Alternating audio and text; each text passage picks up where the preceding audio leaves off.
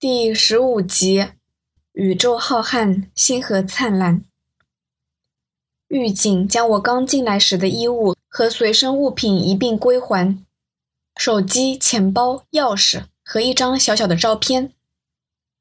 出去好好干，别再回来了。狱警面无表情，说完这句话，把我推出了门外。适才发觉，天空这样静，这样空旷。听得见每一步脚步声，孤单可怜。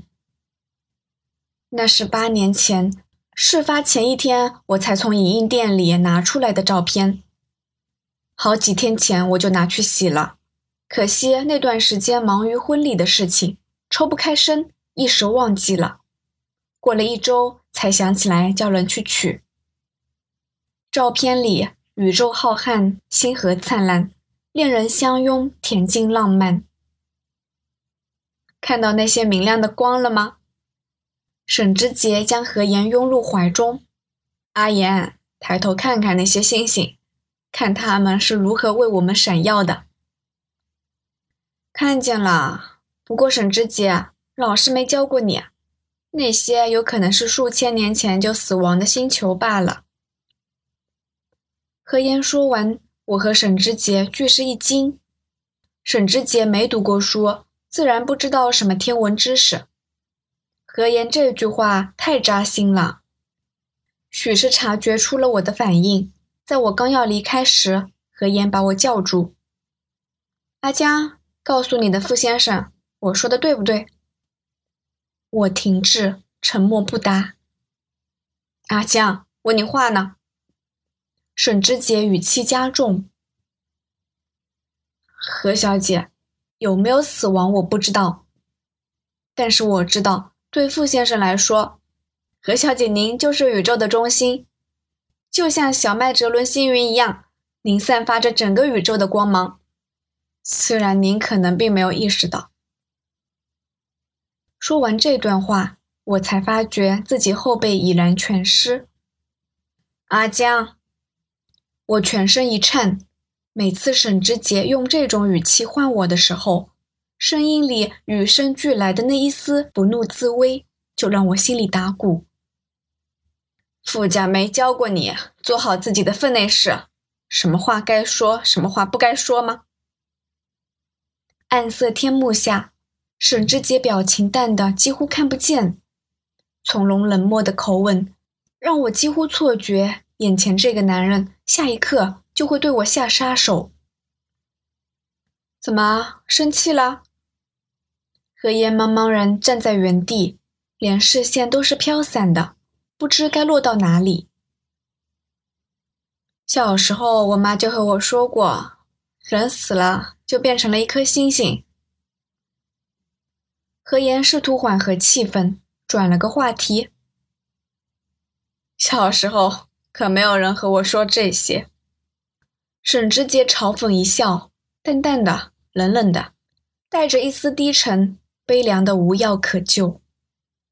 我听不下去了，心像被什么东西揪住，越挣扎越窒息。沈之杰，你知道吗？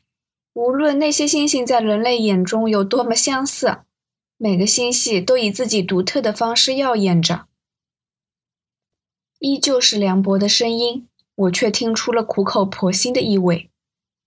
何言说：“更何况你已经是高高在上的富士总裁，我们不要再碰那些黑色地带了，好不好？正正经经做生意。”沈之杰把头埋在何小姐的肩上。好，阿言，我答应你。阿言。自童年起，我便是一个人，无数次遥望着历代星辰。从今往后，有你在我身旁，真好。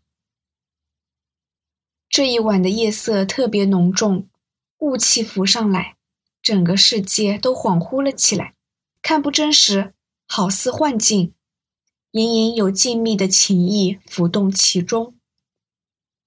沈志杰以前说，人命不值钱。法律是狗屁！我杀人放火，坏事做尽，你们又能拿我怎么办？可是现在却说阿言，好的，我答应你。他说：“阿言，我们注定是要在一起的。或许吧，在这个世界上，遇到谁、认识谁、错过谁，都是注定的。从宇宙大爆炸那一刻就决定了，决定了一切原子分子的坐标和速度，而那正是所有人生的核心秘密。”风轻轻，夜微蓝，一时间，远处的灯光亮了起来，昏黄的光挂披在他肩上，融融一层温暖薄纱。他耳边一束发落下，飘荡在春光弥漫的夜里。他低头吻了吻那一垂手的温柔。流氓，何言声音里有丝颤音，是无奈，也是撒娇。沈之杰突然笑了，笑容温柔。我看到他温和的侧脸。男人只有陷入深爱的时候，才会有那样的温柔表情。很多日子以后，即使一切细节都被时间回收，我始终不忘他曾对他如此温柔过。我轻轻举起手机，按下了快门键。明明知道那只是短暂相拥，逢场作戏，我竟期望来日方长。这张照片还没来得及交到沈之杰手里，就出事了。如今他再也收不到了，再也看不见他们唯一的合影了。沈之杰啊，何言说人死了就会变成天上的星星，那你的那一颗又散落在宇宙的哪里呢？不知道什么时候开始，我总喜欢在深夜抬头仰望星空。虽然城市喧嚣，空气浑浊，上空雾茫茫一片，我什么也看不见。可我知道，在我头顶数万英尺高空之上，总有星辰璀璨如常，把天上和人间维系在同一个宇宙之中。不是有人说什么能量守恒定律吗？即使死去，一个人生前心脏的每次跳动、每一焦耳，曾经维持他或他生命的能量，都依然以别的形式停留在这个世界上吧。某种意义上说，沈之杰和何言他们一直在一起，我们的欢乐和痛苦都聚集在此。数以千计的自以为是的思念和牵挂，所有的生者与死者，英雄和懦夫，文明的缔造者和毁灭者，好人与坏人，年轻的情侣，母亲和父亲，满怀希望的孩子，英勇就义的警察，腐败的政客，人类历史上的每一个圣人与罪犯，都在这宇宙之中，从未离开。我出狱后的第一件事情，便是打听沈之杰被葬在何处。他的骨灰和那些无人认领的死刑犯一起，撒在了这个荒无人烟的土堆之下，连一块单独的墓碑都没有。周围的荒凉穷尽了“荒凉”这个词，在荒凉之中，我仿佛被推倒在地，举目四野无人。只有群山和群山上的孤鸟，那一刻的寂静，仿若凌迟般的暴力。这里面都是无家可归的灵魂吧？白骨如山望姓氏，无非公子与红妆。真抱歉，沈之杰，我来晚了八年。我挖开一抔黄土，将小小的照片埋进去。出狱的第二件事情，我打听了何言的下落。恍惚间，我好像体会到了当年沈之杰以傅先生的身份回到南昭后，为什么那么急切寻找何言。因为心里放不下，不管是如我此刻般惦记着他过得好不好，孩子是否还健在，还是如沈之杰那般算计着。如何将他的人生毁掉，让他得到地狱般的报复，终究都是意难平。很快便打听到了，何言和梁远泽夫妻恩爱，家庭幸福，儿女成欢。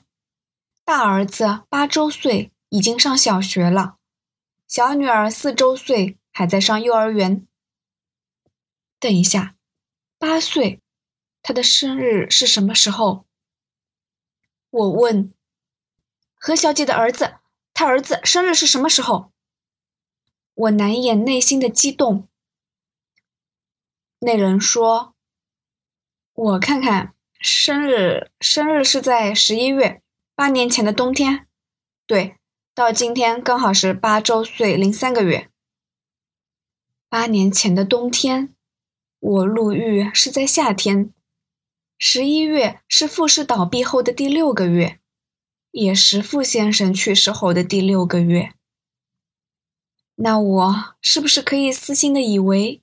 以为我一把扯过资料单，看了又看，孩子的眉眼间似乎有一点点沈之杰的影子，不过并不多，毕竟他整形以后有了一些改变，我记不得真正的他长什么样子。可是没关系，有那么一点点像就够了。我喜极而泣，我此生无憾。我曾无数次想象沈之杰赴死前一刻的感受。此时此刻，我站在大楼顶端，似乎可以感受到了。远方有一股晚餐时候的烟火味，特别好闻。风有点冷，但很安静。四下无人，只有我在阳台吹风。坐在楼顶，可以听到一点很远的马路上车开过的声音，可以看到更远的地方的路灯，但没有人的声音，没有人在我的眼前和耳边，我也不在任何人的眼前和耳边。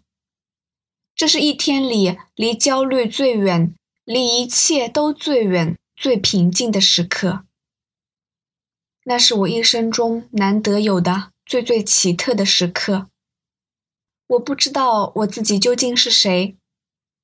我远离家乡，路途劳顿，疲惫不堪。寄生富氏家族，即使在梦里面，也是开枪声、打斗声、哭声、喊声。当然，我并不惊恐，只觉得自己仿佛是另一个人，一个陌生人，一生困顿，过着幽灵般的生活。这种感觉在东南亚之行那次也曾有过。那一次，我曾与死神擦肩而过。我在塞贡最好的医院待了很长一段时间，才完全康复。彼时，沈之杰和何言早已回国。我一个人开着车缓缓而行，穿梭在那个异常沉闷潮湿的乡村中。当夜幕降临时，一种难以忍受的陌生感就占据了我的内心。我看着周围单调的景物、破败的城墙、白色的树干，散发着死亡的讯息。我的灵魂都沉浸在绝望之中，病入膏肓的心无限下沉。我第一次不知道生命的意义。我回忆自己短暂的一生，一个人过着幽灵般的日子。固然是寂寞，但更多的时候是因寂寞而习惯。回忆那样日复一日的生活，我逐渐和自己达成和解。我想活着吗？我想苟且偷生吗？答案是否定的。因为我从来就不是为自己而活的。楼顶很空旷，脚下十万丈，我一跃而下。沈之杰是不相信来世的，可我信。希望来世，沈之杰早点遇到何言，故事能有一个不一样的开头。他只是干净纯澈的明媚少年。他笑着对他说：“你好，何言，我叫沈之杰，知书达理的知，高风亮节的节。”希望来世我还能遇见傅先生，遇见沈之杰。神迹之节，复利盛行。